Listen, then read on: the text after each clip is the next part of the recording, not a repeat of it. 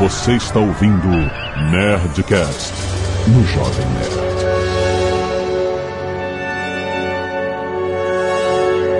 Landa, landa, landa, nerds! Aqui é Alexandre Antônio, Jovem Nerd, a minha simulação precisa de um patch. Aqui é o Atila e contanto que o bife esteja bem passado, ou melhor, mal passado, tá ótimo. Aqui é o Caio Gomes e eu não consigo acreditar numa simulação que inventaram o WhatsApp. Desprova todo o conceito. Aqui é o Azagal e toda a sua existência é uma mentira. Nossa, Zagal, vai com tudo hoje.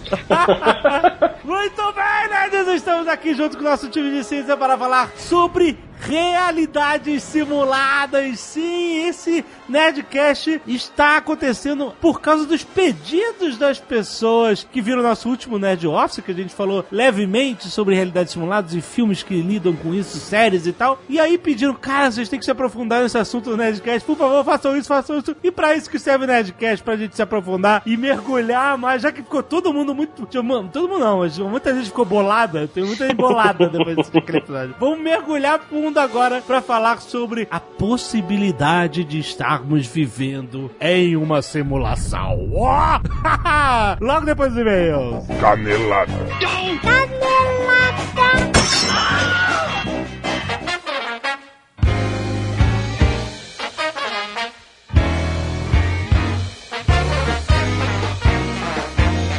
Muito bem, Azaghal, vamos para mais uma semana de e-mails e caneladas da Nerdcast. Vamos. Azaghal hoje é um dia especial para amantes de livro, porque é a Geek Friday da Amazon.com.br, rapaz. Ó. Começou nessa quinta-feira, dia 20, às 7 da noite, então já está valendo a Geek Friday, que significa o quê? Mais de 4 mil livros geeks com até 60% de desconto, Azaghal. Tem quadrinhos, tem mangá, tem sci-fi e muitos livros de ficção e fantasia. Rapaz! Ó. Tem mais, vai rolar ofertas relâmpagos com até 70% de desconto, é bom ficar de olho no site, ou na compra de dois ou mais títulos na loja de quadrinhos, você ganha mais 10% de desconto nos títulos selecionados. Espetacular! Livros de Star Wars com até 60% de desconto, e especial Guerra dos Tronos também com 60% de desconto, rapaz. Por exemplo, quadrinhos, Batman Piada Mortal, tá dentro da promoção. Você não leu ainda Batman Piada Mortal, cara, é um dos maiores clássicos do Batman, onde a origem do Coringa é redefinida e onde o Coringa, assim, muitas coisas bombásticas acontecem, né? Você reconta a origem do Coringa, o capuz vermelho, pra você entender como é que ele enlouqueceu. Você tem a Bárbara Gordon sendo aleijada pelo Coringa e que ela deixou de ser Batgirl por causa disso, se transformou na Oráculo. E você tem, cara, o comissário Gordon, coitado, uma situação muito, muito terrível. Esculacharam Gordon. que esculacho que o Coringa fez com o Gordon. É um dos maiores. Não que, a, não que a Bárbara não tenha sido esculachada também. Também, muito, exatamente. Mas é um dos maiores clássicos. Se você não tem ainda, aproveita a promoção para comprar. Baixa uma Piada Mortal. E além disso, os livros que todo mundo gosta de fantasia e ficção científica, Jogador número 1, um, tá lá em promoção. Silo, que a gente já anunciou aqui. Guerra do Velho também tá em promoção. O Espadachim de Carvão, Azagal, de Afonso Solano. Veja também é você. promoção. Se você quiser comprar o livro do Afonso Solano dando menos dinheiro para ele. Você aproveita a Geek Friday da Amazon.com.br. Link aí no post. Aproveita! E Azaghal, falando em promoção, a Nerd Store também está em promoção neste fim de semana. Presta atenção, amantes de camisetas. Presta atenção, amantes de camiseta. Prestem atenção, amantes de camisetas. Essa promoção foi muito pedida nas redes sociais e a galera do marketing ouve vocês nas redes sociais. Olha aí. Ou vai social medias. Nas social media. É o seguinte: na compra de duas ou mais camisetas, frete grátis para todo o Brasil. Simples assim. Toma. Não é bonito? Frete grátis é bonito pra caramba. Bra... ó, Eu Brasil. não sei, eu não sei. Mas já falou, é foda. É.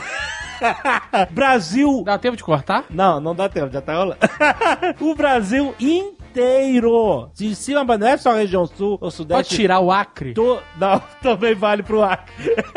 pra todo o território nacional. Frete grátis na compra, lembra? Você comprar uma camiseta só tem frete. Comprou duas ou uma pode comprar cinco, pode comprar 10 camisetas. Pode comprar 23 camisetas. O seu frete vai ser grátis. Então aproveita que só vale nos dias 21, 22 e 23 de outubro de 2016. Acabou esses dias, não tem mais a parada da- das camisetas. É isso. Camisetas duas ou mais grátis para todo o Brasil, só nesse fim de semana, na Nerd Store, a maior loja nerd do Brasil! E se você não quiser ouvir os recados e e-mails do último Nerdcast, você pode pular diretamente para... 17 minutos 25, acorde desse sonho. Agora. Ah, Zagal, vamos começar agradecendo, como toda sexta aqui, os nerds que doaram sangue e salvaram vidas. Poucos nerds essa semana. É, Essa semana teve poucos nerds, claro que verdade. qualquer pessoa pode fazer a diferença. Exatamente. Mas você tem um banho de sangue aqui no Blade, a diferença é maior. Exato, exato. Quero agradecer ao Santiago de Queiroz, ao Edgar Araújo, Bruna Evelyn, Christian Sápio, Matheus Psitioneri, Marcela Denipote, Lenilson Alves e Hugo Garcia. Muito obrigado, galera. Temos também o pessoal que doa cabelos no Scalpo Solidário. Aham. A Lúcia Vanderlei Mel e a Bruna Evelyn. Muito bom. Obrigado, meninas, por darem seus cabelos para quem precisa. Não jogue fora e doe seus cabelos. Arte dos fãs. Luke Cunha fez o prior de A Lenda de Ruff Gunner. Muito maneiro, muito Olha obrigado. aí. E- Você que está no aplicativo, além de estar ouvindo esse programa antes, no aplicativo Jovem Nerd, está vendo as imagens na sua tela. Exatamente, exatamente. E também temos o card de Magic Annulation Procuration por Martins Vini. Mandou muito bem. E o Marcelo Quintanilha também fez uma arte de um card Annulation Procuration. Todo mundo gosta.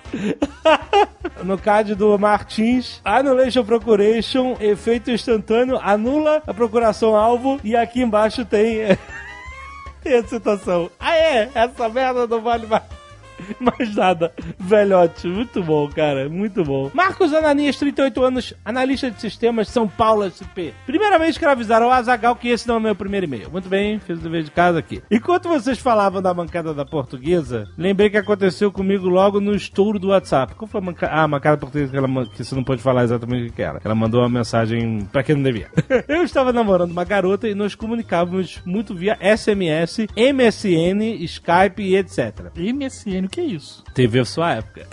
Inclusive, nos conhecemos na internet, através de amigos em comum no Twitter. Hoje em dia isso não é grandes coisas. É, Isso era legal na época da novela do Júlio Falcão. Isso era um big deal há 20 anos atrás. Nossa, se conheceram na internet. Hoje em dia todo mundo se conhece na internet. Sim, é, é bem, é bem comum. Eu conheço pessoas que eu só conheci na internet. Sim, só coisa. Exatamente. Trabalho com pessoas que eu só conheço online. Exatamente. Nunca vi, nunca quero ver, inclusive. Que é isso, cara? Seus funcionários vão ficar sentidos agora. Eu já vi todos eles. Ah, bom. Tá. Você que não viu, eu vi. Ele continua aqui. Passar para o WhatsApp foi um passo lógico quando a ferramenta bombou. Mas isso logo gerou algum estresse, pois o aplicativo começou a me mostrar que ela falava que ia dormir, mas continuava por vários minutos, às vezes horas, online. Coisa que eu nem desconfiava na época do SMS. Como é que ele sabia que ela estava online? Porque aparece no WhatsApp quando a pessoa tá no aplicativo. Quando ela tá lá. Ah, estranhei, questionei, mas sempre havia alguma desculpa. Ah, uma amiga, mãe, o irmão, quer dizer, todo mundo pega o celular dela, é isso? Não, ela ia falar com uma amiga, com uma mãe, com uma irmã e continuava online por conta disso. Ah, tá. Bom, aí vem a data inesquecível em que aconteceu a merda. Não tínhamos saído naquele dia e eu tava assistindo Nerd Office com meu filho quando o celular deu sinal de mensagem. Fui ver e era uma surpreendente foto da bunda da minha namorada deitada na cama. What? Acompanhando a imagem e o texto. Cuidado ao abrir, hein? Não deixe ninguém ver. Claro Caraca. não, não, cara, não quero. Ah, meu Deus do céu. Claro que achei estranho, pois fazia muito tempo que ela não me mandava uma foto assim pra mim. E de repente ela manda essa imagem do nada sem eu pedir. Respondi: quem eu deixaria ver? Aí veio uma resposta ainda mais surpreendente: sei lá, só mulher. Risos, risos, risos, risos. Nossa, cara, que merda. pra constar, eu era divorciado na época. Nesse momento, acho que ela se tocou que tá falando com a pessoa errada, depois de 15 segundos ela mandou: hahaha, te enganei. Nossa, amigão. Não sei, até aí não é uma prova conclusiva. Caraca, cara. Mas é uma realmente prova. é muito estranho. É uma prova certeira. Eu estava atônito, sem saber o que responder. Respirei fundo e perguntei pra quem ela estava enviando aquela mensagem. Ela insistiu que era pra mim. Fez aquela brincadeira, pois sabia que eu ia ficar todo desconfiado. Nossa, que brincadeira. Ficamos algum tempo discutindo e ela veio com o mesmo papo de sempre, de que eu não confiava nela, de que ela mandou a foto pra me agradar, e eu era um mal agradecido, por aí vai. Nosso namoro ainda durou cerca de um mês, aos trancos e barrancos, mas claro que depois disso não tinha como continuar. E assim fica o meu conselho a todos. Confiram bem a tela em que você está antes de responder positivamente ao famoso manda nudes. Caraca, cara. Então, a minha dúvida é maior do que essa, Será? inclusive. Eu não Vai lá pra cima. Ah. Foto da bunda da minha namorada deitada na cama. Como que ela tirou a foto? Exato! Exato! Como é? Não dá pra fazer um selfie, um belfie, né? Belfie? Belfie é o selfie de bunda, tu nunca ouviu falar? Caraca, jovem nerd, Cara, isso tá na mídia! Mídia Tá na mídia, no Jornal Nacional. Tá no Fantástico! William Bonner falou já Belfie. saiu no Fantástico, o Belfie. No, no Fantástico? Já, já Caraca, foi. o Fantástico já foi melhor mesmo, né? Belfi? É, é o, o selfie de bunda. Caraca. E Pelfi? Não sei, cara. Então, a, a dúvida é essa. Será que ela bateu a Belfi? Ela É. tem um espelhão no quarto? É, não, ela deve ter. É, Ela pediu pra alguém tirar, uma amiga. Ah, não sei, cara. Eu não sei. Muito. Né, história. Não- ah, assim, ele podia ter falado, então manda mais, gostei. Mas ele realmente entrou na paranoia. É, enfim. Não era pra ele, não era, não era. Ele conhece. É, Não vem gratuito. não sei. Ele que conhece a pessoa, eu não, eu não conheço, mas. Né? Se ele achou estranho, tipo, Belf. muito do nada, receber uma Belf. Enfim. Kilda Herbert. 28 anos, analista de suporte especialista, São Bernardo do Campo, São Paulo. Não, meu primeiro e-mail, hehehe. Olha aí. Agora, sabe como as pessoas só precisam de uma, uma direcionada? Depois não precisa mais, não precisa ficar aquele terror aí. Tá bom. Certo. Tá rolando. Lambda, lambda, lambda. Gostaria apenas de apontar um detalhe sobre a sugestão do chanceler da escrotidão Azagal de ter um consolidador de redes sociais. Ah, olha aí. No The Office, em seu episódio 9 da sétima temporada, mostra o que poderíamos esperar deste pesadelo do agregador de, de redes sociais. O nome do episódio é WUPHF.com. O WUPHF tem o som da onomatopeia do latido em inglês, que é woof. Woof. Seria o nome dessa rede consolidadora, onde a cada SMS recebido, por exemplo, o idealizador do serviço, o sempre estagiário Ryan, Eu lembro desse episódio. recebia notificações de todos os lados, por telefone, bip, até mesmo por fax. Não, não é isso que eu quero. Eu não É. quero que elas toquem em todos os lugares. Eu quero justamente o contrário, que todas toquem num lugar só. Num lugar só, exatamente. Sobre o WhatsApp em si, recentemente minha mãe fez uma cirurgia e tivemos a ideia de criar um grupo para divulgar boletins médicos Hum. do procedimento cirúrgico e do processo de recuperação, pensando que isso iria facilitar minha vida. Mas o que? Pra família, é isso? Acho que sim, né? É, A não ser é. que a mãe dela, dele seja alguém, a Fátima Bernardes. Pra imprensa, É. que não é, né? tá bom, ok. Esse aqui é meu, é meu WhatsApp da minha assessoria de imprensa. Entra nesse grupo se vocês quiserem saber. Vou fazer isso. Meu nesse grupo se vocês querem saber novidades. Boa. Lendo engano, as amigas dela, pronto, não é só família. Nossa. É velhota amiga da mãe dele. As amigas dela, umas senhoras um pouco alheias à tecnologia, que usavam as regras não escritas das redes sociais, cometiam todos os tipos de erro possíveis e aceitáveis, desde crimes hediondos como o português, orações intermináveis e, pasmem, piadas. Eu lá, na maior preocupação e agonia, e as velhas mandando piada. E a pressão daquele grupo seleto de senhoras era absurdo. No dia da cirurgia, eu havia falado que daria notícias quando tivesse as. E mesmo assim, insistiam loucamente em ficar me questionando. E o procedimento durou 10 longas horas de Nossa. tortura. Tô perguntando, e aí, como é que tá? Como é que tá? Nossa, gente. Bom dia, às 6 da manhã era a rotina.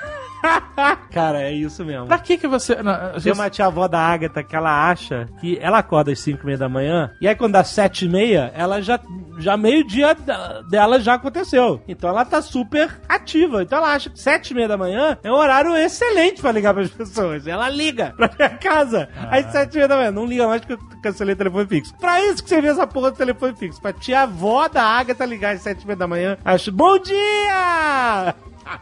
Que, que tem de bom? Exatamente. E ele segue. Dei fim ao grupo quando uma dessas senhoras, após três bons dias seguidos no mesmo dia, mandou um vídeo de 23 mega. Nossa. Aí ela já está em plena e descarada sacanagem. Então, essa é a experiência dele, não crie grupos, né? Agora no grupo do condomínio, a nova. Tem muita gente idosa no meu prédio. Isso. E agora a nova, a nova mania, moda, não sei como que eu vou chamar isso, é o aviso de velório, de falecimento, velório e missa de sétimo dia. Volta e meia. Aí, assim, não acho ruim. Aviso, é uma comunidade, não é uma comunidade. Tem que saber quem morreu. Sim. Sei lá, pra saber o apartamento tá vazio, eu não sei. que as pessoas conhecem. É, não, não conhece. Mas vira um quest pra mim, porque o nego fala, Dona Fifi do 307 morreu. Uhum. E eu fico tentando adivinhar quem é a Dona Quem Fifi. era, é. Será que é a Rádio Patrulha? Será que a... Ela já morreu? Fico- Você passa a portaria vê aquela. Ih, É, não, essa aí não é essa. Dona Fifi, graças a Deus, que é essa agora.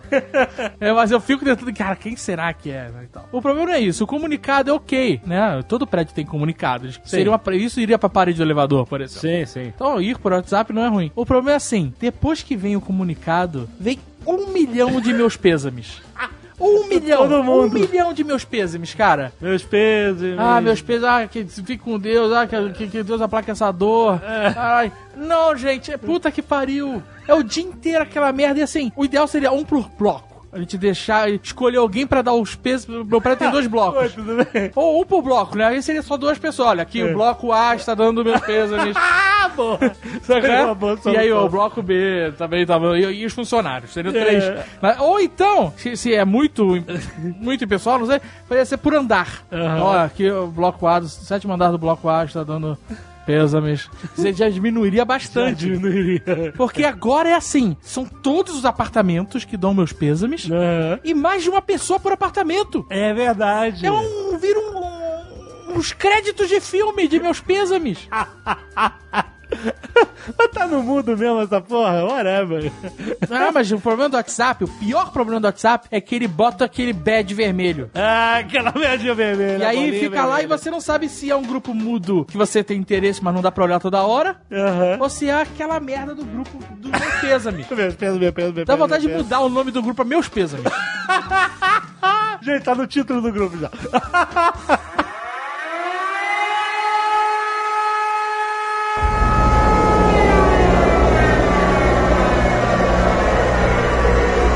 Mas agora nós temos aqui um recado da galera da Rede Geek, nossos queridos amigos da Rede Geek.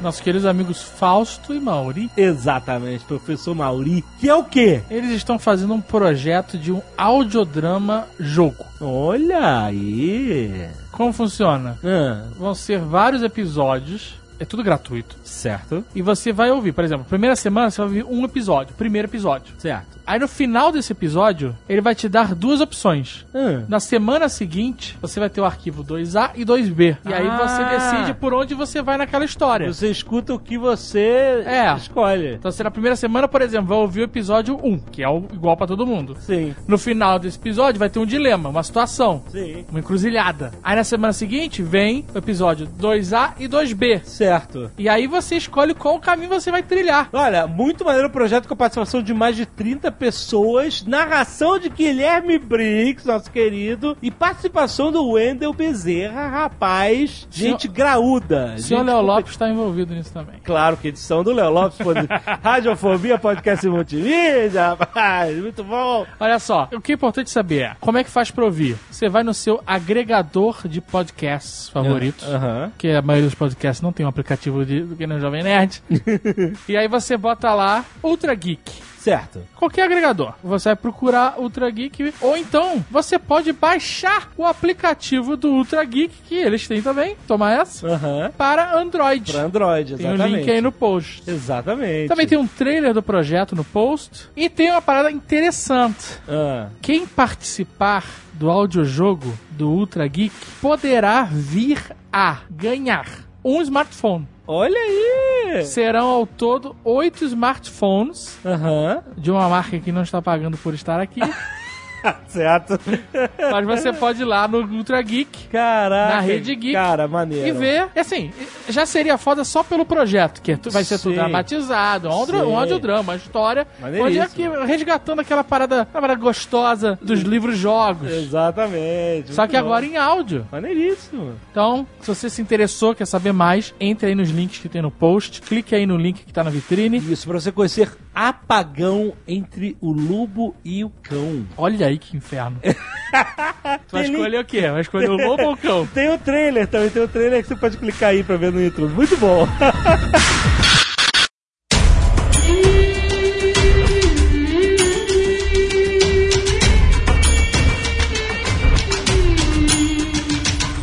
Olha, eu quero começar falando lá do conceito do Elon Musk, que teve muita gente que não entendeu, mas e realmente é difícil de explicar porque é muito filosófico o conceito dele. Então vamos lá. Antes disso, eu vou dizer o seguinte: você que é um pet, é só você sair de casa. Você que não, não precisa esperar. O pet tá lá. É só você usar. Abre a porta, entra no elevador e sai pra rua. Você vai ficar assustado. É alta definição. Você vai encontrar aquela luz forte, né? Eu queria um pet pra você poder comer o que você quiser sem engordar. Tem, God chama bom. cocaína. cocaína, heroína, tem vários pets diferentes. Crack, né? Crack. Oh, não, não, não, não. Você inclusive perde a vontade de comer. Não, não, vamos seguir no, no- na trilha. Pet é meio agressivo, É né? muito agressivo, é overclock. Ele traz muito bug, né? É, muito bom. Pode derreter o processador.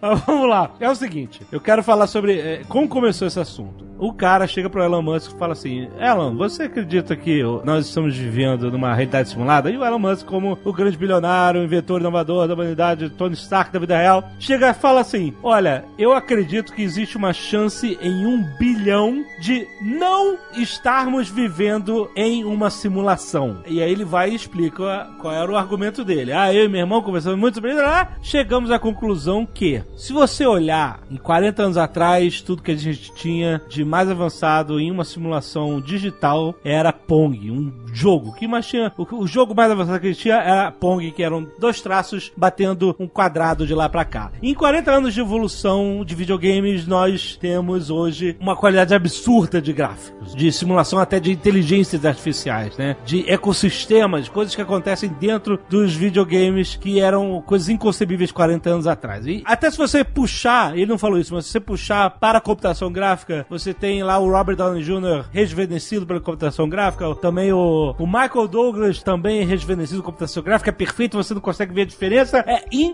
indistinguível da realidade. Então ele fala assim, se você pegar tudo que aconteceu de avanço de 40 anos pra cá na computação gráfica, nos games, na inteligência artificial, na computação cognitiva que nós estamos entrando nesse assunto agora, imagine isso projetado para 10 mil anos no futuro. Que ele fala que até em uma escala evolutiva não é nada. Enfim, essa é a conclusão que ele chega para dizer que absolutamente nós podemos ter certeza que nós vamos conseguir criar eventualmente uma simulação que seja indistinguível da realidade. Se você pegar esse avanço nosso e projetar para frente, ele fala assim: até se você reduzir mil vezes a razão de crescimento de evolução da computação, você em 10 mil anos você Chega nisso sabe, tranquilo, né? e você chegaria tranquilo e até muito menos do que isso, entendeu? Então ele fala o seguinte: se a gente conseguiu provar que é tão fácil, que não é tão fácil, mas que é tão iminente que nós consigamos realizar isso, e até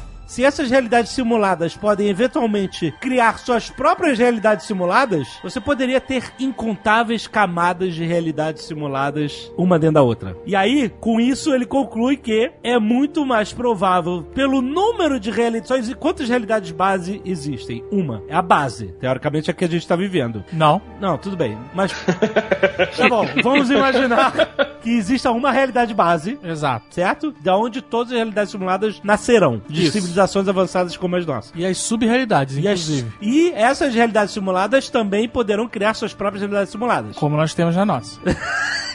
ele fala assim. E talvez nós já sejamos uma subrealidade de uma realidade. Exato, então ele diz assim: se existe só uma realidade base e podem existir bilhões de camadas de realidades simuladas, por probabilidade é muito mais fácil que nós estejamos numa dessas realidades simuladas do que na realidade base. Motherfucker. Sacou? Não, as, as alternativas são ainda piores, né? E aí o que a- muita gente falava que não entendia direito do conceito de pensamento dele é o seguinte, porque ele fala assim, e eu espero que nós estejamos vivendo dentro de uma dessas realidades simuladas, porque de outra forma, a outra opção é, não existem realidades simuladas suficientes para que a gente esteja vivendo em uma delas por simplesmente grande probabilidade de, de estarmos dentro de uma das bilhões de simulações que existiriam. Se nós estamos na realidade base, então talvez não existam realidades simuladas tantas assim, ou não existam nenhuma. E portanto, se não existe nenhuma, se a probabilidade maior é que nós estejamos na realidade base, talvez a civilização não chegue a criar uma realidade simulada indistinguível da realidade, ou seja, a civilização deixará de existir antes de chegar a esse ponto. Porque ele fala assim, ou nós estamos vivendo uma realidade simulada, ou a civilização deixará de existir.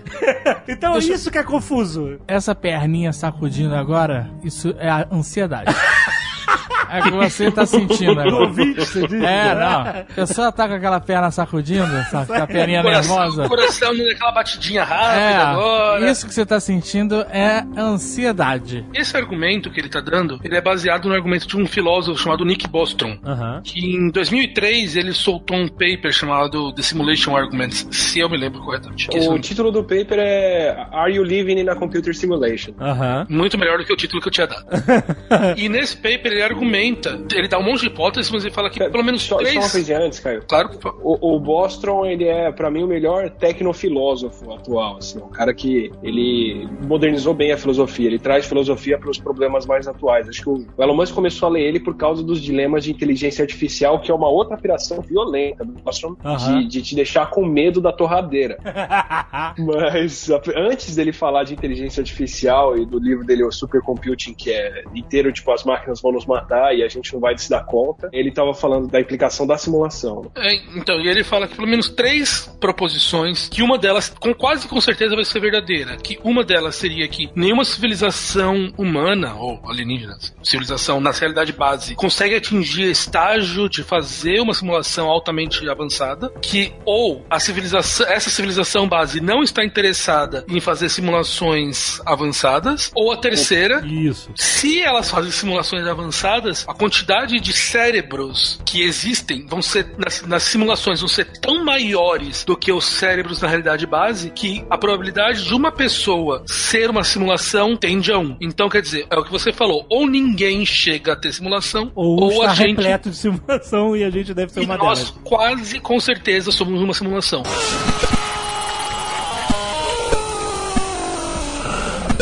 Pra falar um pouquinho disso antes da gente entrar na crise existencial.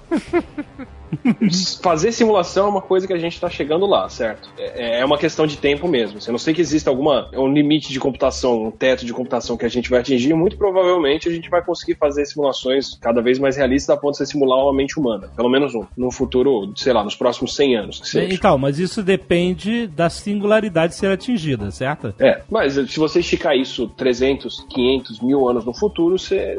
Assim. Tá, se der É tempo, quase impossível se não der chegar nela. tempo, os macacos aqui do planeta Terra conseguem. É, a não ser que a gente se mate antes. É, sim. Que também é possível. Então, ok, vamos imaginar que a gente consegue chegar no ponto de fazer uma simulação dessa. É interessante simular mentes dos outros? Porra, é Isso claro que é. interessante. Claro que é. Se é ético é outra coisa, né? Não, mas você, você Mas não é ético, porque você não tá mexendo com uma vida. Então, mas Você é- tá criando ela. Então, você tá criando uma consciência. Vamos dizer que você tá criando uma consciência digital, certo? Um cérebro que é uma simulação de uma consciência. Que passa em todos os testes de Turing possíveis, certo? Então, mas você não tá criando. Você tá criando uma máquina. Só que no caso, né? No caso, essa máquina ganhou consciência. Exato. E aí, ela Esse é... que é o dilema. Ela é uma pessoa, ela tem direitos por ser uma consciência? Depende da época. Hoje em dia, não. Não, tudo Assim bem. como os índios também não tinham. Então, mas, por Entendeu? exemplo, Já, sim, entendi. Talvez daqui a mil anos ela tenha direito. Aí Você cria reservas digitais para Eu não sei como vai ser, mas eu tô dizendo que na nossa visão hoje, um computador, uma máquina, uma consciência digital, Não, é- não é nada. ela. Mas- Aí, olha como você é. Não é- ué. Você nem deixou eu terminar de falar e você já falou. Não é nada, não vale nada, pode jogar no lixo. Quebrou, comprou Não, outro. daí você vai lá. Mata o Tamagotchi. Não, você já jogou. É Exatamente, o tom, aquele tamagotchi que você botava pra comer, aquela, que fez engordar demais. Você tá pouco se fudendo, porque ele não tem alma pra você, não tem, não tem relevância, entendeu? Não, ele, ele O é um programa. doente, você já sacrifica. Ele é o programa, ele não tem consciência. Você não sabe. Não, claro que sei, cara. Isso a gente sabe. Como é que você detecta a consciência de uma máquina? Fazendo teste de Turing. Não, o teste de Turing só faz você perceber se a máquina é perceptível ou não a você, humano. Se ela se comporta como se ela tivesse É. consciência, né? Exato, mas a máquina Isso. pode ter consciência sem você saber que ela tenha. Ah, tá bom. Todos estão fingindo. Não, elas não estão fingindo. É simplesmente você consegue perceber que ela é uma máquina. Você faz o teste de Turing pra você saber se uma caixa é uma máquina ou não, certo? Aham. Só que sem ver a caixa. Bichos podem ter consciência e a gente não sabe disso porque a gente não tem como medir, né? Exato, o teste de Turing é assim: você tá falando com uma cortina, não é isso? Tá falando com... É, você tem a Não, cortina não. e do outro lado tem alguma coisa que você não sabe o que é. É uma pessoa... É a única maneira que funciona o teste de. Turing. Exato. Então você não sabe se tem uma pessoa, se tem um cachorro falante ou se tem uma caixa com circuitos dentro. Aham. Basicamente qualquer coisa na internet. Exatamente. Você conversa com essa máquina. Porque, por exemplo, hoje em dia, se você botar realmente qualquer internauta do outro lado dessa cortina, você acha que ele é uma máquina. Cara ele não consegue se comunicar com uma pessoa. Ninguém consegue mais se comunicar com a pessoa. É uma máquina que tá com a gramática fodida. Então não fizeram o contrário? Fizeram um robô que fica tweetando frases antirracistas, Ah, antipreconceituosas pra ver quem responde de volta. Aham. E ele fica numa luta infinita com esses caras.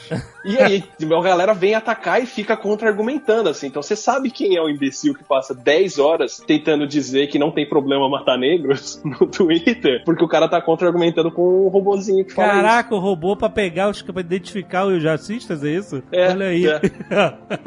Mas o que eu tava dizendo é o seguinte: que se você vai fazer o teste de Turing, você bota um- alguma coisa do outro lado de uma cortina Isso, e você sabe. conversa com essa voz que vem lá do outro lado. Isso, conversa por texto pra não, não ouvir voz. Isso. E aí, dependendo da forma que essa outra coisa interaja com você, Aham. você vai falar, não, pelas respostas aqui, isso aí é uma pessoa ou não, ainda é uma máquina. Exato. Ou um internauta. Sim. Não é um hater, sei lá. Sim. Porque olha só, um hater. Eu vou dar o exemplo perfeito agora. É.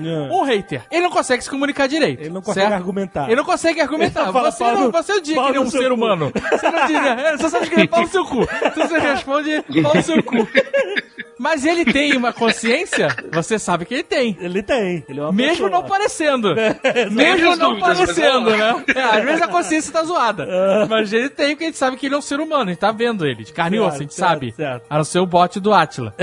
Mas e se a máquina ainda não tem a capacidade de se comportar como você espera, mas ela já tem uma consciência? Não é como a gente espera. É, como o teste de Turing. É como nós definimos a consciência. Mas você é o centro do universo agora. Não, caraca, mas é, nós somos um exemplo que ainda não foi igualado. O ser humano é exemplo de nada, nunca foi. Não, cara, Nunca foi, tá cagando o planeta aí todo dizer- dia. Não, mas eu quero dizer o seguinte: a nossa consciência da nossa própria presença, do universo ao nosso redor, demonstra uma configuração que não encontramos nada igual no universo. Mas as máquinas já têm plena consciência da sua existência. Não tem. Como não? Não, isso é a singularidade, isso que muda tudo. Mas como A você sabe que não tem? E elas têm consciência do universo ao redor e às vezes muito maior Não que a tem, nossa. não tem, cara. Elas não Como sabem. é que você As sabe? impressoras Por têm. quê? Como é que você pode- campeão do Atila, por favor, me ajude. o cara, você tá querendo, como é que você sabe? Você pode, você isso é um argumento que você pode botar pra tudo. Mas você fala assim, não tem. Não tem porquê, então. Não tem porque a gente nunca conseguiu avaliar de uma forma científica que uma máquina, um, um processador com inteligência artificial consegue ter a mesma percepção do universo que a gente tem. Nem criar um programa que tenha essa capacidade de aprender, né? De aprender como a gente aprende e de ter a consciência de sua própria condição de ser uma inteligência artificial. Elas não sabem. Ah, mas talvez a gente não saiba. E aí? E aí? Você é tiver mesma caixa que essa máquina. Porque você não sabe se você é uma inteligência artificial. Você não sabe se você é um joguinho. Você não sabe se você é um programa Então. de televisão dentro do GTA. um programa de televisão dentro do É! Exatamente. É isso que a gente é. Então, A gente é o Trevor ouvindo podcast. Nós somos isso, cara. E você acha que você é grandes coisas, big deal, porque acha que sabe quem você é e onde você tá no universo. Você não faz ideia de quem você é nem de onde você tá. Essa é a parada. Então, mas presta atenção, presta atenção. Aí que o papo vai ficar bom. A gente, se nós somos uma simulação, nós somos uma simulação com capacidade de ter consciência de que nós podemos ser uma simulação. Exatamente. Então isso é bem avançado. Nenhuma outra tem. Tem muita gente agora com uma- um sentimento muito ruim. É importante dizer. Essas pessoas nunca tinham pensado até então nessa possibilidade. E isso tá gerando uma ansiedade, uma angústia fodida em muita gente. Mas olha só, eu vou dizer, passa. Talvez com álcool, mas passa. Olha só, eu vou ajudar. Porque eu realmente deve, deve ter gente muito angustiada, porque eu já vi essa angústia muitas vezes na minha vida. E eu tenho uma maneira de aplacar essa angústia, que é um único pensamento. O pensamento é um mantra, você vai fazer pra você mesmo. Você pode beber antes ou depois, se você quiser. Ou não beber, mas às vezes vale a pena. Vai, caralho. É só você pensar assim: eu não posso fazer nada, não faz diferença nenhuma. É isso, é. Acaba o problema. É, é exatamente. Exato, que é a angústia da Guerra Fria. Exatamente. As pessoas viviam uma angústia da Guerra Fria do caralho nos anos 80, né? Ai meu Deus, a bomba, vou construir um shelter, vou me esconder não sei aonde, tantos filmes de guerra nuclear. Aí você pensa assim: eu não posso fazer nada. É, eu não vou não fazer tá no nada. meu controle, né? Exato. Explodiu a supernova aqui do lado, não tem o que fazer. É, o sol, o sol vai acabar, vai explodir, vai ficar gigante. Foda-se, você não pode fazer nada. pode fazer então não nada, se preocupa. Você não pode fazer nada, você não se preocupa. Essa é que é a parada. Aliás, essa Você é liga uma, o foda-se. uma frase de Dalai Lama, muito sábio. Bom, quando você não pode fazer nada, você liga o foda-se. É uma, é, é uma outra versão mais light disso, que é se um problema tem solução, não há motivo para preocupação, certo? Se Certo. tem solução o problema. Se o problema não tem solução, menos motivo ainda. de Exato, exato, exato. Porque não tem solução. Se eu seguisse o Dalai Lama, eu não tinha terminado a graduação. Por quê? tinha entregue tudo já no primeiro. Não, porra, mas o negócio dele é se preocupar. Se preocupar. Se você, você tá se ocupando antes da parada acontecer. É porque é- é a parada que eu, eu, eu, meu Romulo, já vivi essa angústia há muitos anos, desde de um pequeno azagal, criança azagal. Eu sei o que é, eu quero tentar confortar as pessoas que estão nesse momento descobrindo que elas podem não ser nada. Pode ser uma revista em quadrinhos numa gaveta, intergaláctica, podem ser um, um programa. Boneco numa casa. Um boneco numa caixa dentro de um armário, sabe? A simulação dessa condição e dessa constante gravitacional. A questão é, não faz diferença, amigo. Se isso for verdade e você for parte de uma peça imaginária ou cultural ou não de outra raça, whatever. Você Whatever. Não, não vai fazer diferença. Não vai fazer diferença. É por isso que o Cypher é o mais inteligente no Matrix. Porque ele sabe que não faz diferença. então ele ele- fica no bife. Ele quer voltar, exatamente. Porque é o certo. Pra que, que vai sair pra essa merda? É, isso aí, esse é o pensamento dele. Foda-se a realidade, eu quero viver no, no sonho. Então, mas sabe o que é mais engraçado? Alguns filósofos argumentam que se uma civilização fosse capaz de criar uma simulação tão avançada que tivesse vida dessa maneira, seria inteligente você criar um sistema de proteção onde essa civilização criaria argumentos que faziam ela não acreditar que ela tá numa simulação. Então, essa angústia que você tá sentindo É pode isso? ser. Pode É, ser, mas mano. aí se você tirar toda a angústia, eles vão ter mais certeza. Então se você tem que ter um pouquinho de angústia o suficiente pra você falar, ah, incomoda, mas não tenho controle sobre isso. É, é bem isso mesmo. Eu tô sentindo exatamente isso agora.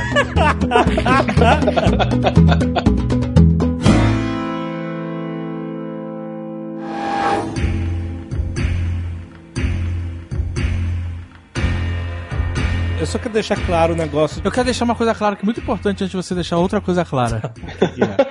Isso não quer dizer que a gente vive num ambiente do Matrix onde você pode abrir a janela e sair voando, por favor. Exatamente. Né? Nós ainda estamos sob Não esquece que no primeiro pulo você cai. é, as leis da física estabelecidas, mesmo que sejam leis É, exato. simuladas, mas elas ainda existem. A gente não consegue dobrar aqui as leis, né? Se você quer testar se você tem poderes e eles estão reprimidos pela sua crença no que realmente não é, É. tenta atrair um controle remoto de televisão.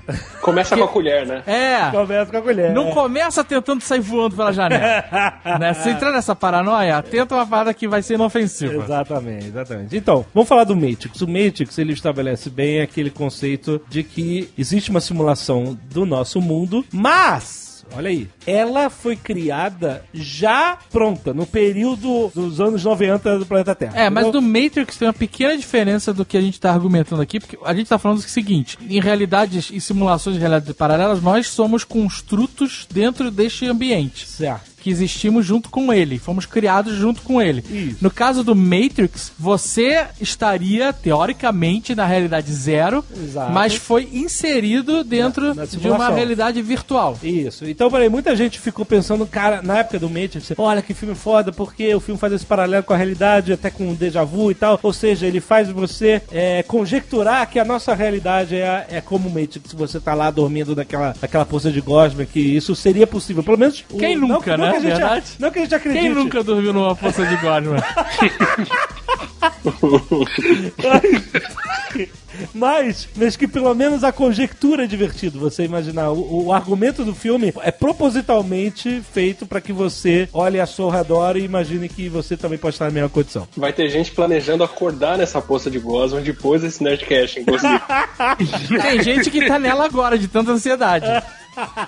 Mas aí o que acontece? A simulação no Matrix, lembrando, tem uma, uma. Não é que é uma falha de roteiro, mas é tipo um- uma parada que eles ignoram, que não preciso explicar na verdade, porque o filme não é sobre isso. Mas, por exemplo, eles dizem que quando você é bebê, você é colocado lá e você cresce a sua vida consciente toda lá dentro da simulação, certo? Então você não tem memórias implantadas. Todas as suas memórias fazem parte da simulação que você vive desde que você é bebê, certo? Mas, eles também falam que eles vivem resetando a Matrix. Então, os primeiros bebês da primeira, ou então da nova, depois do reboot da simulação, como a gente vê, a, a simulação, ela rebuta no mundo atual, entre aspas, anos 90 da- do planeta Terra. As pessoas não vão ter memórias, elas vão ter que ter memórias implantadas, porque se você rebutou, você tá criando uma civilização já pronta, como um videogame. É uma cidade pronta, já, anos 90, com carros, todo mundo com emprego, escolas, pessoas, policiais, bombeiros e tal. Assim, não existiu um início da civilização simulada,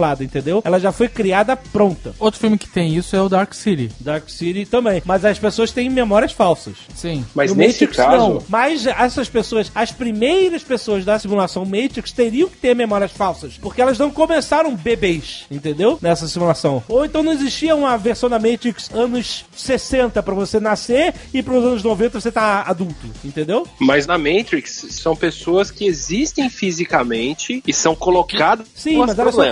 Colocadas desde o nascimento, desde que são bebês. Então elas crescem. Peraí, mas, mas isso é fácil de resolver. Você bota um monte de simulacros adultos pra você ser um bebê na Matrix. Tipo Truman Show. É, e aí quando você que é humano inserido, aí você não precisa construir uma parada que vai evoluir e tal. Você tem simuladores, tem como a mulher de vermelho que tinha lá. Aham. Aquilo não é uma pessoa mulher de vermelho, Não. é um, Não, cons- um programa mulher de vermelho. Certo. Entendeu? Então você É, precisa que todas dão- as, todas as pessoas que vivem dentro do simulação sejam de carne, no caso da Matrix. Entendi. É, mas de qualquer forma eles existe uma em- primeira geração que cresce junto com os simulacros. E não É, mas outras ela foi- pessoas. foi- Mas como eles dão Ela- reboots, como eles dão reboots, ele- de tempos em eles não precisam ter uma evolução. Pode ser sempre no mesmo período de tempo. Então, se você tem 40 anos de idade, deram um reboot agora, você continua com 40 anos de idade, você não vai voltar a ser bebê. Não, porque no filme, quando eles dão um reboot, todos aqueles que estão no núcleo são ejetados. Sou Lembra injetado? disso? Ah, é. verdade, ele fala isso. Eles ele dão- libertar... É, vai todo mundo pro moedor de carne. Não, ele fala que ele ia libertar quem quisesse ser libertado, não era isso? Não, mas olha só, a questão também de você ter 40 anos, ter um reboot e você continuar com 40 anos, também não faz diferença nenhuma. Porque, na verdade, a sua idade dentro da simulação não precisa condizer com a sua idade eh, Ah, física. mas no filme condizia, né?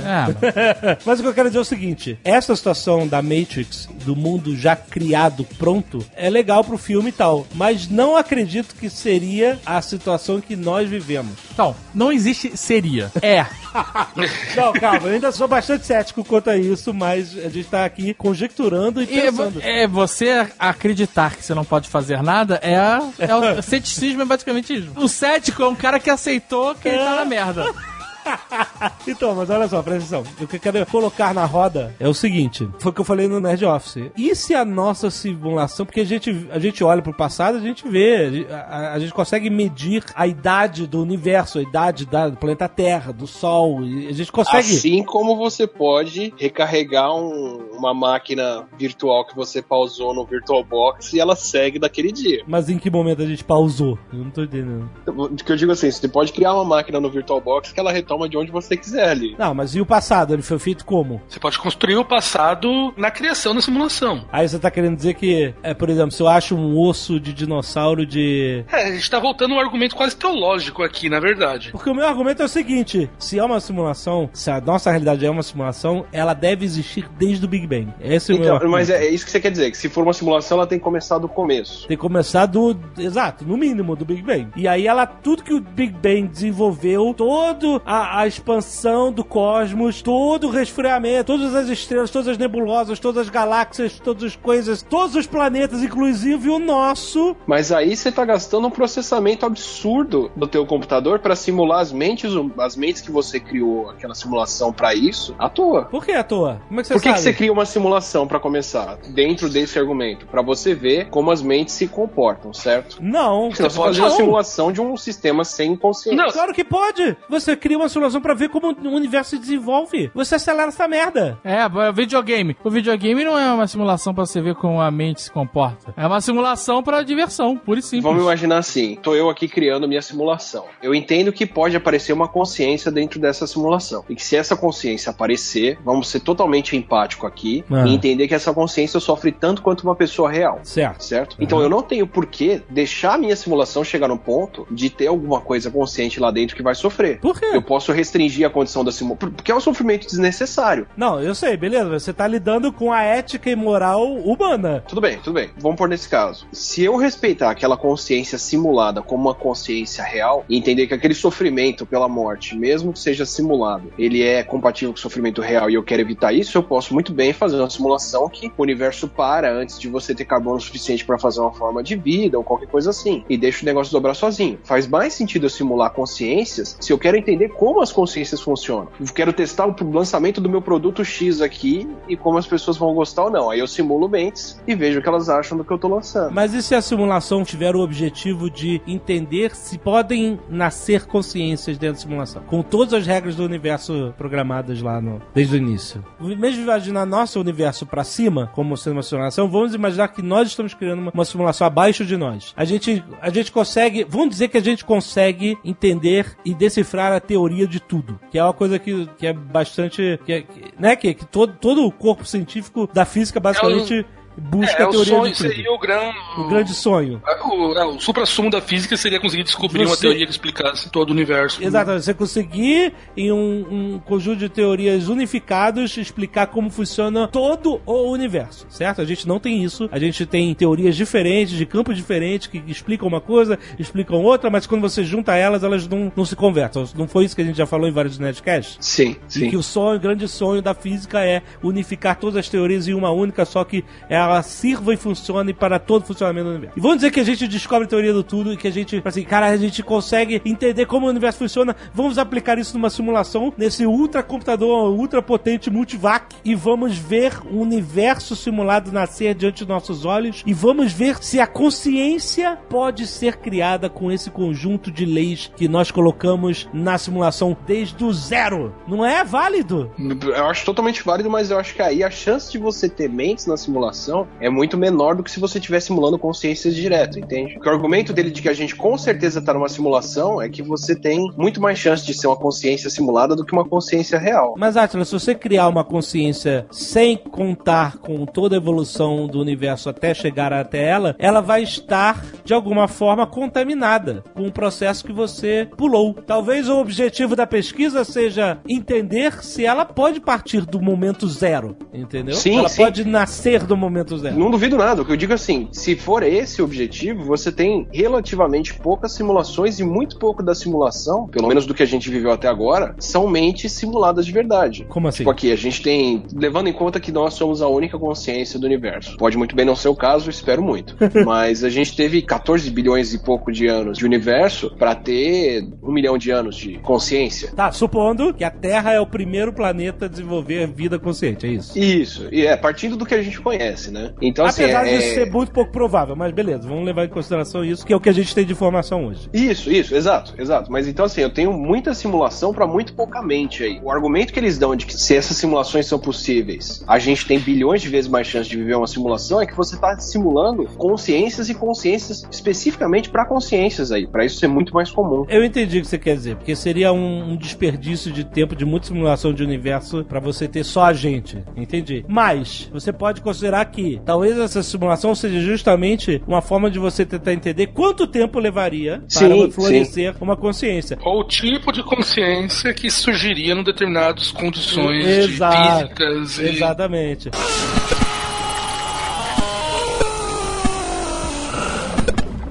Por que, que a gente não sabe a origem da vida? Por que, que a ciência não consegue explicar a origem da vida? O surgimento da vida pode ser a conjunção de bilhões e bilhões de fatores que sejam impossíveis que a gente coloque numa simulação um por um para poder criar. Tanto que a gente nunca conseguiu criar vida em um laboratório, criar do nada vida, porque a gente não sabe. A gente pode estar lidando com radiação, uma quantidade de radiação sendo absorvida por um planeta durante sei lá quantos bilhões de anos, juntar isso com pressão, temperatura, elementos químicos. É, se você consegue simular isso tudo mais rápido do que isso acontece no mundo real, ao invés de você jogar as coisas e esperar um bilhão de anos, você simula um bilhão de anos em 10 dias, né? Sim. ou segundos. Sim, mas imaginando que nossa realidade seja uma simulação de 13 bilhões de anos, é 13 bilhões de anos pra gente. Ela pode estar em. Sim, sim. E, e- e isso pode ter sido instantâneo pro supercomputador multivac acima da nossa Do realidade. ano, do ano 12 mil, é. Exatamente. Ele simplesmente mostrou o resultado, calculou e mostrou o resultado. Só que a gente tá vivendo dentro de uma regra de tempo que esses filhos da puta criaram.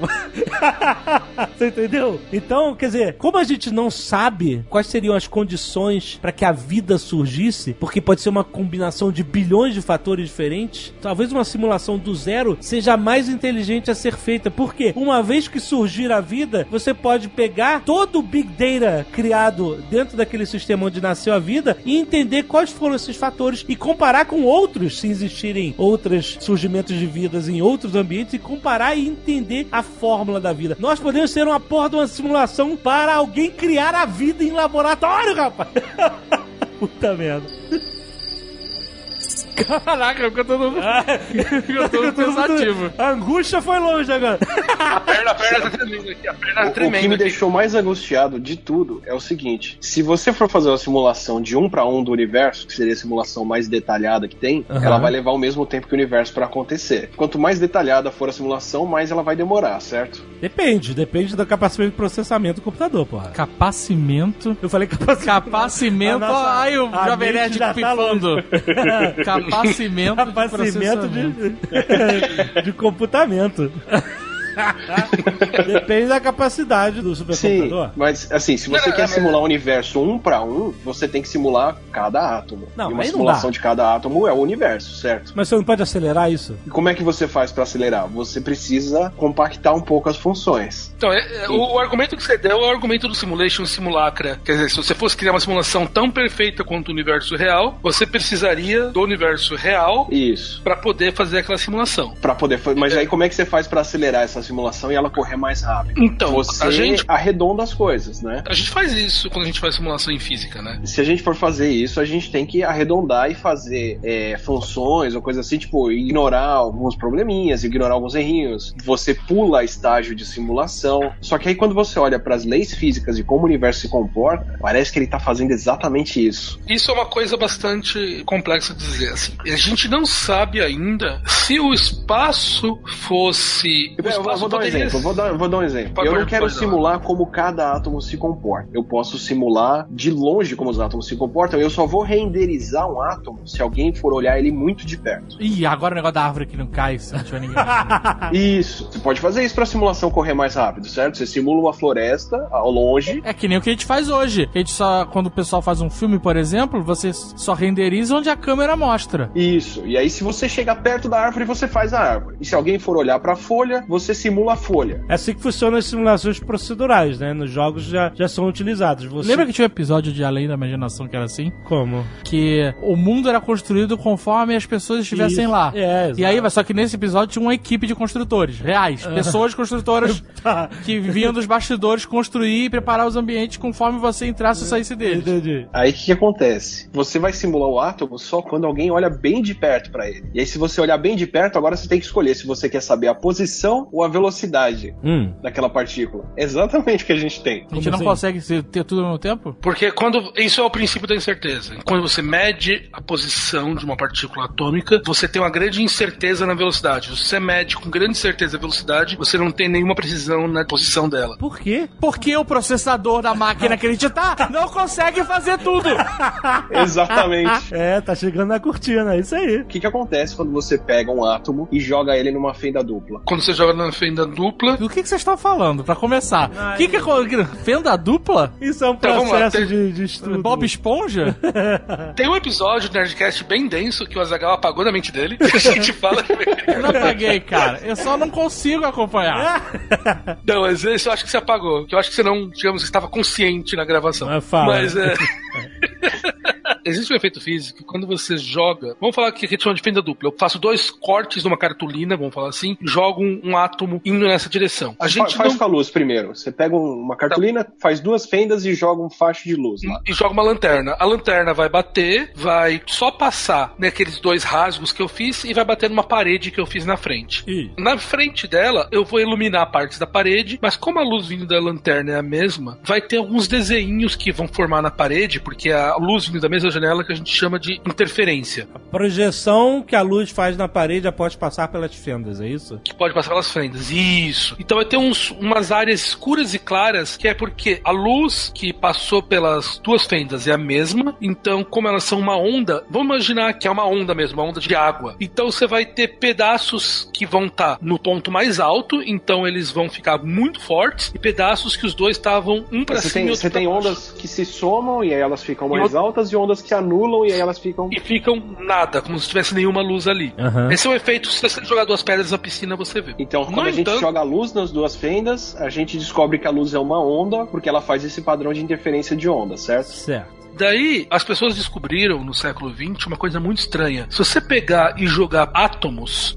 nesse mesmo setup, eu tiro a lanterna e agora eu ponho um negocinho que vai jogando átomos ou elétrons um por vez. Como é uma partícula, a gente imaginaria que não aconteceria nada. Mas se você fica lá jogando uma tonelada de átomos um por vez, no final das contas, o desenho que vai se formar na parede é exatamente esse desenho de interferência. Só que isso então, é se você olha o contraintuitivo. átomo de perto o suficiente, ele vira uma onda. Exatamente, que é o que a gente chama da dualidade de onda-partícula. Todas as partículas, elas têm um comportamento ondulatório por trás. Mas E- você só renderiza quando alguém olha de perto. Exatamente. Mas peraí, isso não pode estar sendo criado pelo próprio meio? Porque eu já ouvi falar assim que esse negócio, ah, quando a gente observa uma experiência desse nível subatômico, assim, de, de partículas, você tem que incidir luz sobre aquilo e a luz, ela já zoa o experimento, porque ah, os fótons funcionam como se fosse uma mangueira e essa mangueira, você tá jogando água no negócio, você tá jogando o negócio pra longe. Então, fisicamente falando, essa explicação que você deu é uma explicação clássica sobre um efeito quântico. É como se fosse o processo de medição do fenômeno modifica o fenômeno. Isso, mas hoje em dia a gente tem uma noção que o universo se comporta de maneira quântica. Isso vai além da medição. Aham. Então, Mas você só olha, quando- você só vê isso quando você olha muito de perto. Então não é que a gente está falando aqui, com essa explicação que a gente deu, que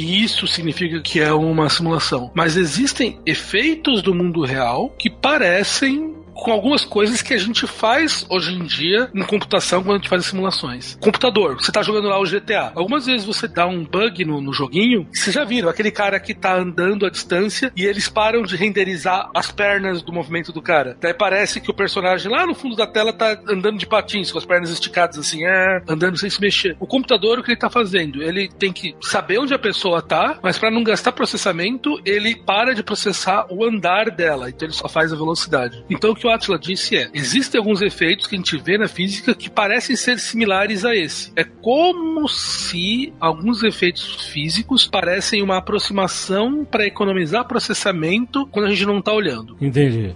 Mais ou menos. ou seja, Parece. o comportamento das leis da física são totalmente compatíveis. Sou eu arredondando absurdamente e o Caio dando uma retorcida do lado de lá. Aham. Mas são bem compatíveis com o que você faria numa simulação para economizar processamento. Uh, sobe Augusto aí.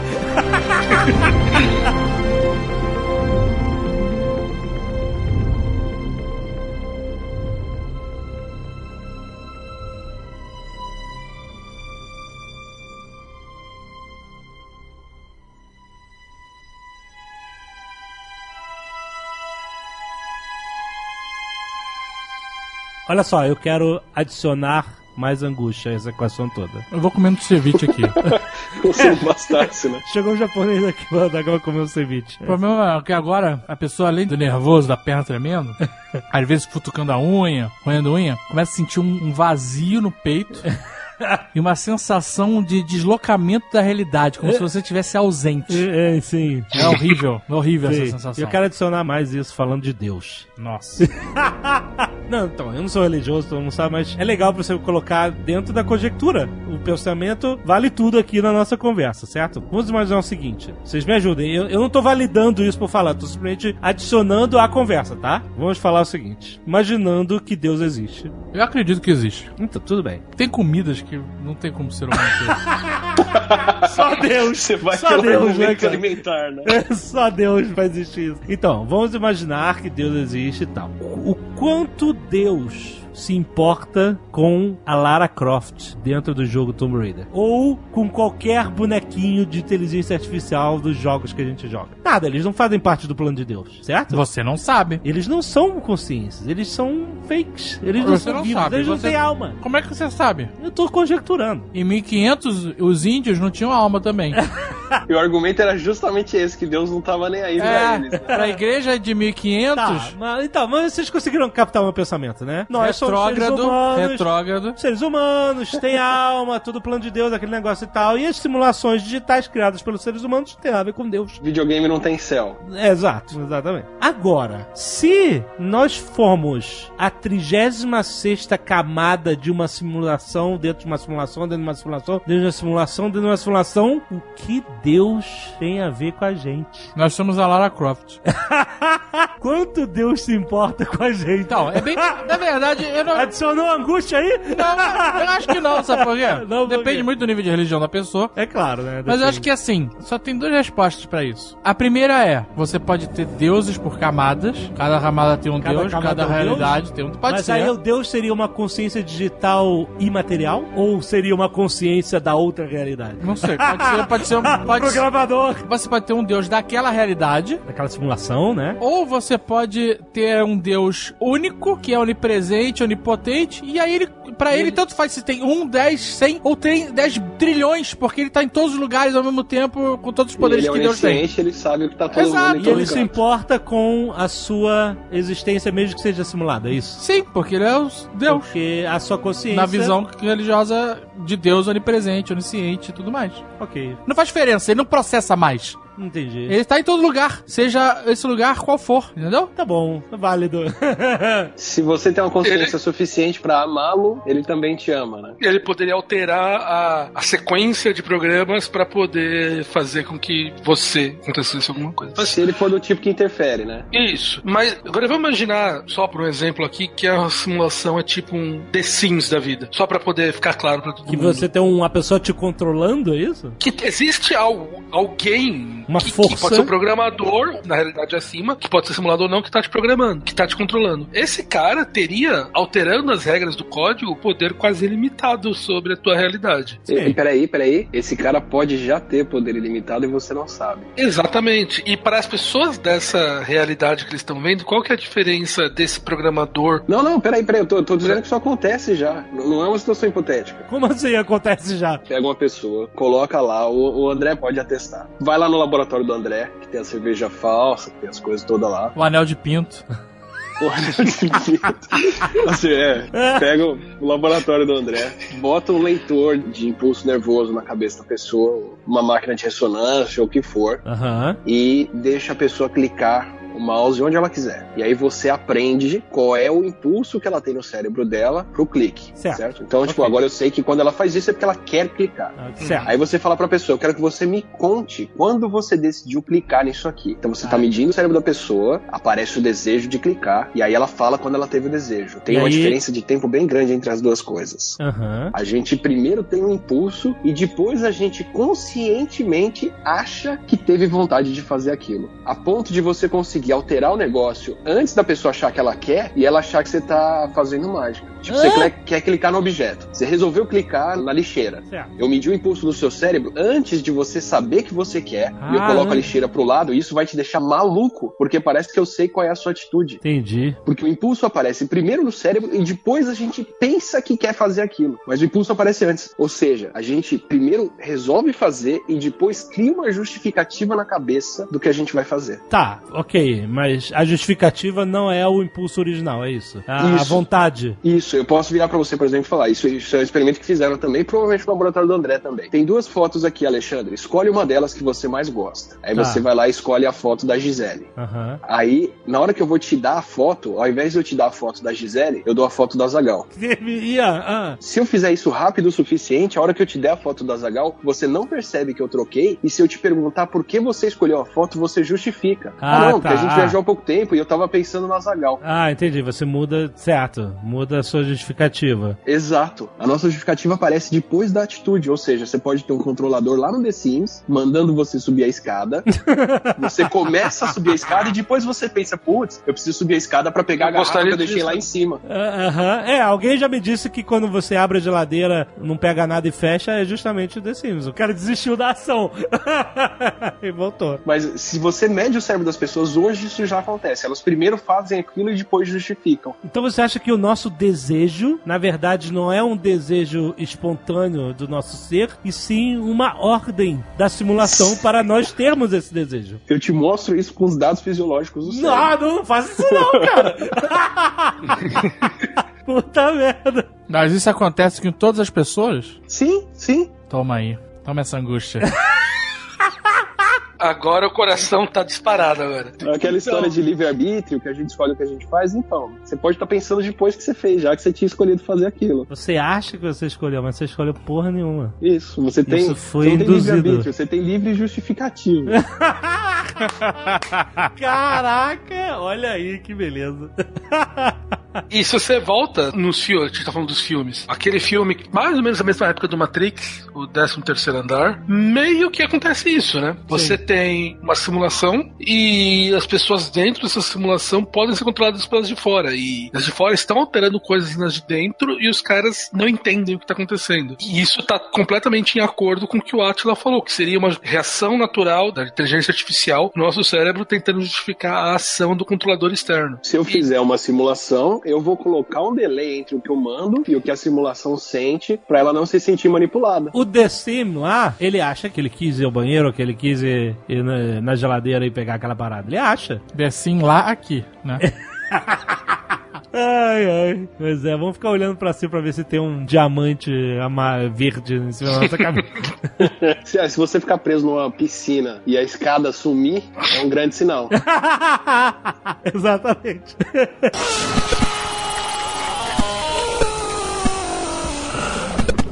Eu vi um comentário interessante que a gente fez no Nerd Office de um cara, desculpa, eu não lembro o nome do cara, mas é, ele falou o seguinte: Ora, vejam você, nós temos uma percepção muito limitada de como o universo realmente é. A gente acha que nós somos o padrão, né? É, você, você mesmo acha, Jovem. Eu tava acho, no começo falando. Mas, por exemplo, você parar pra pensar no que, que a gente consegue enxergar com os nossos sentidos. A visão. A gente vê só um- determinados espectros. Não, luz. nós somos ridículos. A gente não vê a, a luz infravermelha, não vê a luz ultravioleta, a gente não vê ondas de rádio, a gente não vê a radiação em volta do universo, a gente não sente cheiros como os cachorros sentem. A gente não ouve várias frequências de sons que outros animais ouvem. A gente só vê três dimensões, né? A gente só vê três dimensões. Muito bom essa, Átila. Ou seja, a nossa percepção do universo é apenas uma percepção, uma simulação que a nossa mente constrói para entender o que somos capazes de perceber. Mas o que a gente percebe é só um pedacinho, uma microfração do que existe ao nosso redor o tempo todo no É, a gente só percebe o que a gente é capaz de absorver. Sim, é. De informação. É isso. Então, aí ele fala que essa percepção da realidade já é uma simulação do nosso corpo, simulando o que ele está vendo na sua frente. É, é porque, tudo. por exemplo, se você olha pra uma flor, a gente vê lá uma margarida. Certo. né? A gente vê a flor com pétalas brancas Aham. e o núcleo, aquele, né, amarelo. Sim. E o caule verde com algumas folhas, ou não, dependendo. Ok. Um inseto, uma abelha, sei lá, Aham. olha pra essa mesma flor, ele já vê outra parada. E outra parada. Outras nuances, outras cores, Sim. outros padrões na, na mesma flor que você só vê uma pétala branca. E não só no sentido da visão, mas nos outros sentidos, no olfato, tem animais que seguiam por um sonar, como os morcegos. E é outra percepção da realidade. Ele não tá errado por não ter a visão que nós temos. Ele tem uma outra simulação acontecendo pra ele, eh, da percepção. Não é interessante esse conceito?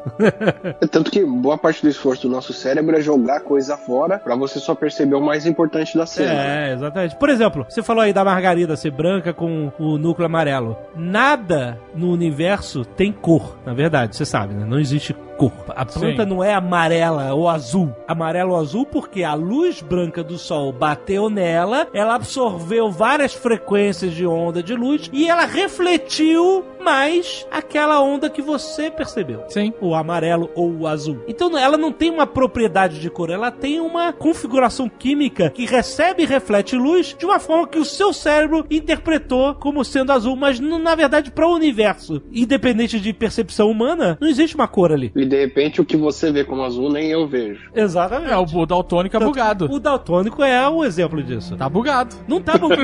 ou não. Ou, ou, Ou ele que tá vendo certo, ou ele né? tá vendo certo e a gente que tá bugado. Não, mas a gente diria que ele tá bugado porque ele vê muito menos do que nós. Nós temos a capacidade de ver mais cores. O ser humano ele tá todo bugado. É isso. ser humano perto de outros bichos é todo bugado. é, depende do bicho. Cada bicho é uma coisa diferente, evoluiu de forma diferente, né, cara? Os animais que vivem nessas cavernas profundas eles não enxergam. Porque eles não precisam, não tem luz. Você vai realmente entregar pro João que tá ouvindo esse podcast que a gente é só uma voz na cabeça dele. Exatamente. É, você já parou pra pensar nisso, amiguinho? É o último estágio agora, agora com essa suadeira. É o último É, estágio. aquela suada, suada, só frio. Você já viu uma zoeira que tem num desses chans pra enlouquecer as pessoas? É assim, eles combinam de pegar uma pessoa na rua, um grupo de pessoas. É zoado isso, não façam isso. eu já sei. Você já sabe A é única é? maneira de você fazer a pessoa não fazer a coisa é você não contar, você sabe. Ah, né? não, mas dá muito trabalho, ninguém vai fazer. Tem que ter um grupo de pessoas e um Por favor, façam isso com o Jovem Nerd. Não, não, não, não. Aí, é, pega aquela pessoa, né? Todo mundo vê junto com Jovem aquela pessoa. Nerd. Aí elas todas seguem aquela pessoa. Por acaso ela se chama Gilvana. Aí no. Me... Giovana? É, mas, mas você viu a Gilvana passando lá. Gilvana, tá. Aí, no início do dia, eles veem a Gilvana no metrô e falam assim: Gilvana, acorda e sai do metrô. Eles não sabem o nome dela, só falam assim: acorda e sai do metrô. Aí, ela, whatever, maluco, né? Aí ela sai do metrô, vai andando, quando tá chegando no trabalho, acorda, tem que acordar. Outra pessoa fala. E aí, durante o dia inteiro, várias pessoas vão encontrando ela e falam assim: acorda, Primeiro e vão já, embora. já é assustador. Não é assustador? desses stalkers atrás dessa mulher o dia inteiro. Porque assim, não, os caras sabem todo o percurso da isso que Eu pessoa. falei, dá muito trabalho e ninguém vai Não dá fazer muito trabalho, é quase ilegal. É, não, não façam isso. Mas é uma parte da pessoa fica maluca, cara. Tem um monte de estranho falando. E talvez ela esteja dormindo mesmo, a gente nem sabe. Ih, cara. No sonho de quem que a gente tá? É isso que eu quero saber. Depende do momento da vida, né? Tamira, Acorda. Camila, Que tá que, maluco. o Atila conhece um monte de Que- mulher que ele tá querendo Eu sacanear, tent... cara. Não, eu tô tentando pegar alguém que tá ouvindo pra assustar, entendeu? Marcelo, acorda. Marcelo. Jonas. Chimira. Chimira, acorda. Guilherme Camilo, acorda. Acorda que tu não tá nada em Amsterdã. Volta a arrumar o Jovem Nerd, safado. Gente caiu, Guilherme Camilo. Toda essa vidinha de Europa era tudo sonho. É.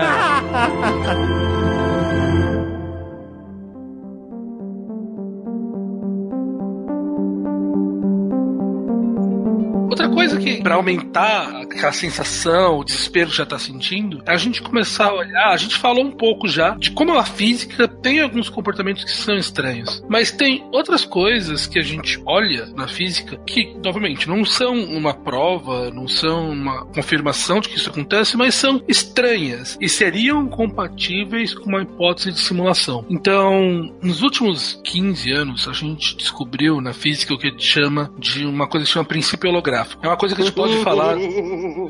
Que que- É uma coisa que a gente pode falar mais pra frente, um episódio só pra isso, mas eu vou tentar resumir. As pessoas começaram a descobrir, entender que certas características da física, vamos pegar assim, quando você pega o nosso universo, as características desse universo, a gente imagina que o nosso universo é um objeto volumétrico. Ele tem volume, quatro dimensões. Quatro As dimensões, as três que a gente percebe e o tempo. e o tempo, exatamente. As características dela deviam ser correspondentes ao volume total desse universo. Vamos imaginar que isso é uma simulação, então cada informação seria um pixelzinho nesse universo de quatro dimensões. Só que as pessoas descobriram que isso não é bem verdade. Aparentemente, o nosso universo respeita o que a gente chama de princípio holográfico, onde as informações que a gente vê, elas são correspondentes ao que está na borda do universo. É como se o que está dentro fosse um holograma sendo projetado pela informação que está na borda. Então, a gente está vendo um universo quadridimensional, mas a quantidade de informação contida nele vem de um universo de três dimensões. Isso é uma maneira, quando você usa hologramas, tudo, é uma maneira de você conseguir representar um universo quadridimensional em três dimensões, ou seja, gastando menos processamento. E a gente faz isso em determinadas simulações. Então, como a Atila falou, se a gente quisesse simular um universo exatamente igual ao real, seria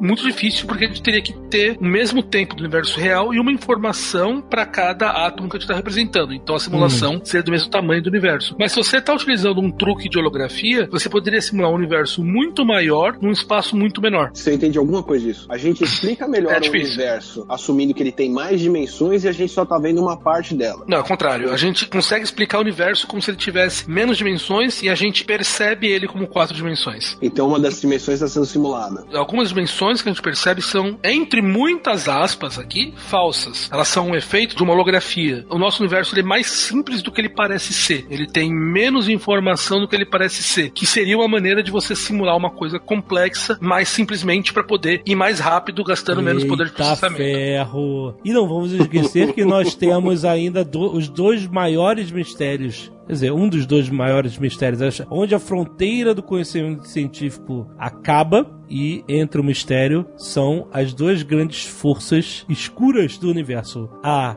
matéria escura, que é responsável por criar um campo gravitacional muito maior do que tudo que a gente consegue enxergar, Também conhecido como o patch do bug.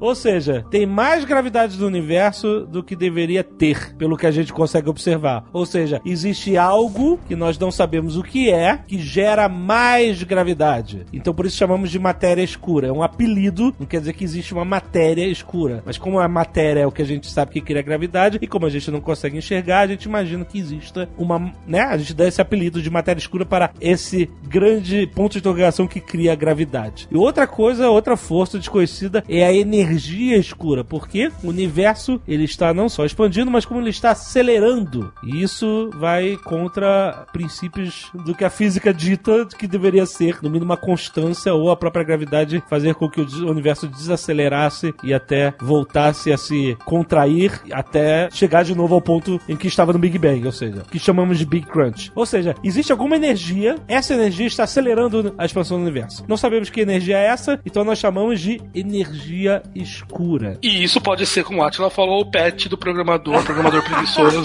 Porque, gente, quero dizer que existem forças físicas observáveis no universo que são geradas por coisas que a gente não consegue observar nem mensurar. Ô, João, Quer- a quer- quer. simulação tá demorando demais pra chegar no ponto que a gente quer. Acelera isso aí. Acelera! Quer queimar um angu de vez agora? Por favor. Três anos atrás, um cara tava usando teoria de cordas, um, um físico importante de teoria de cordas. E uma coisa que a gente faz quando a gente programa, a gente faz de browsers. Quando você tem transmissão de rede e tudo, a gente usa umas técnicas que chama de é, error correction. Então, tipo, você transmite uma informação e daí você usa técnicas que é pra poder detectar o erro e corrigir esse erro na transmissão, tudo. E É. esse cara descobriu, uns três anos atrás, novamente, não necessariamente é isso, mas ele descobriu que algumas equações da teoria de cordas são equivalentes a códigos de correção de erro. De código de correção de erro em programas. Em programas, é. Não, é, é difícil de entender isso porque eu não sei exatamente. Como é que você faz pra garantir que não vai dar bug? Você coloca alguns códigos redundantes, alguns sistemas de se der um problema, volta um passo e refaz, ou esse tipo de coisa. Pra poder, quando tem erro na transmissão de internet, tudo. Porque pode Tá. ter um problema, pode perder. Então, um cara, estudando algumas equações da teoria de cordas, ele viu que algumas equações se comportam da mesma maneira que os códigos de correção de erro que a gente coloca no Netscape da vida. Meu Deus. Obviamente, esse código aparece, essa técnica matemática aparece em vários locais, mas é engraçado de ver, é até irônico de ver que na teoria que tenta explicar o universo aparece uma coisa que parece uma correção de erro, que se fosse uma simulação teria que ter uma correção de erro no universo para corrigir os pequenos erros que o computador teria quando ele está fazendo a simulação. Assim, não é que isso significa algo, não é que o fato do universo só renderizar as coisas quando você olha de perto signifique algo. Não é que o fato da gente fazer as coisas antes de ter voltado queria dizer alguma coisa. É, exatamente. Nada disso. Isso que a gente nem falou do déjà vu aqui. Caraca, se alguém teve déjà vu ouvindo esse Nerdcast, o cara vai ficar boladíssimo. Marcos, acorda do déjà vu, Marcos.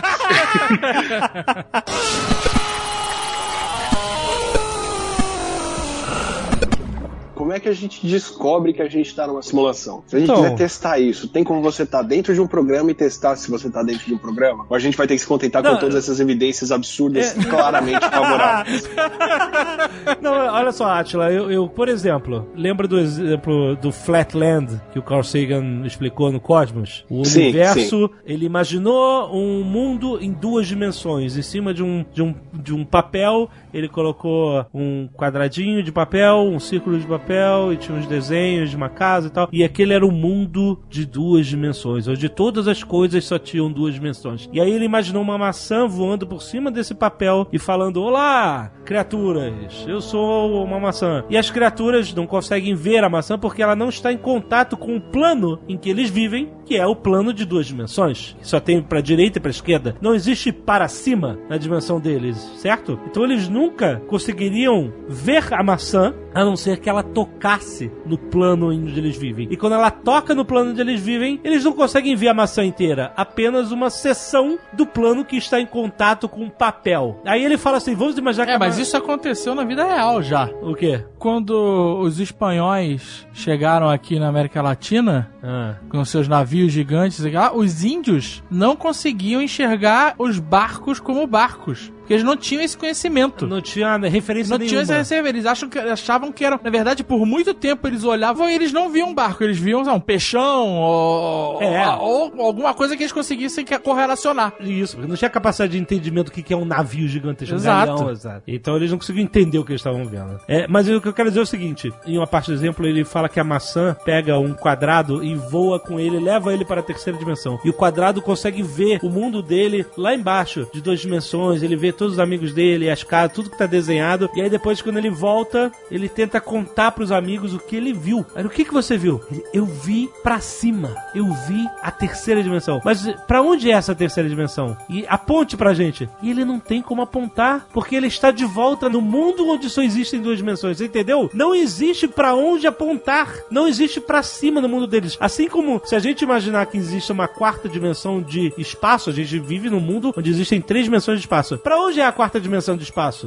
Não tem pra onde você apontar. Pra onde você apontar, são três dimensões, entendeu? Então o quadrado nunca, e, e todos os, os objetos que vivem no mundo de duas dimensões, nunca vão conseguir enxergar que eles vivem o mundo de duas dimensões. Nunca vão conseguir entender que, ele, que existe uma terceira dimensão, porque não existe acesso a ela no mundo deles, entendeu? Então talvez a gente nunca consiga entender que a gente vive nesse lugar, ou exa exatamente o que é o universo, porque não existe acesso da nossa percepção, da nossa mente, até das nossas conjecturas. É como um índio olhando pro galeão. Não tem como ele entender o que, que aquela porra é, não existe comparação com nada. Não, dá pra entender. viu. É um aeroporto mal cuidado pra caralho, mas.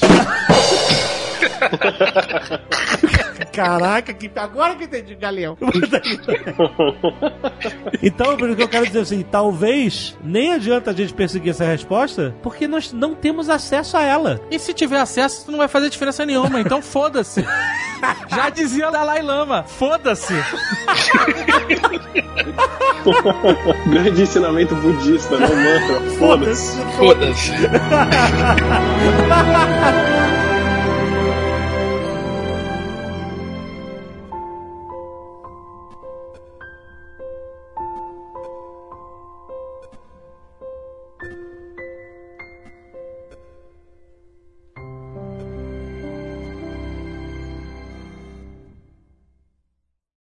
Este Nerdcast foi editado por Radiofobia, podcast e multimídia.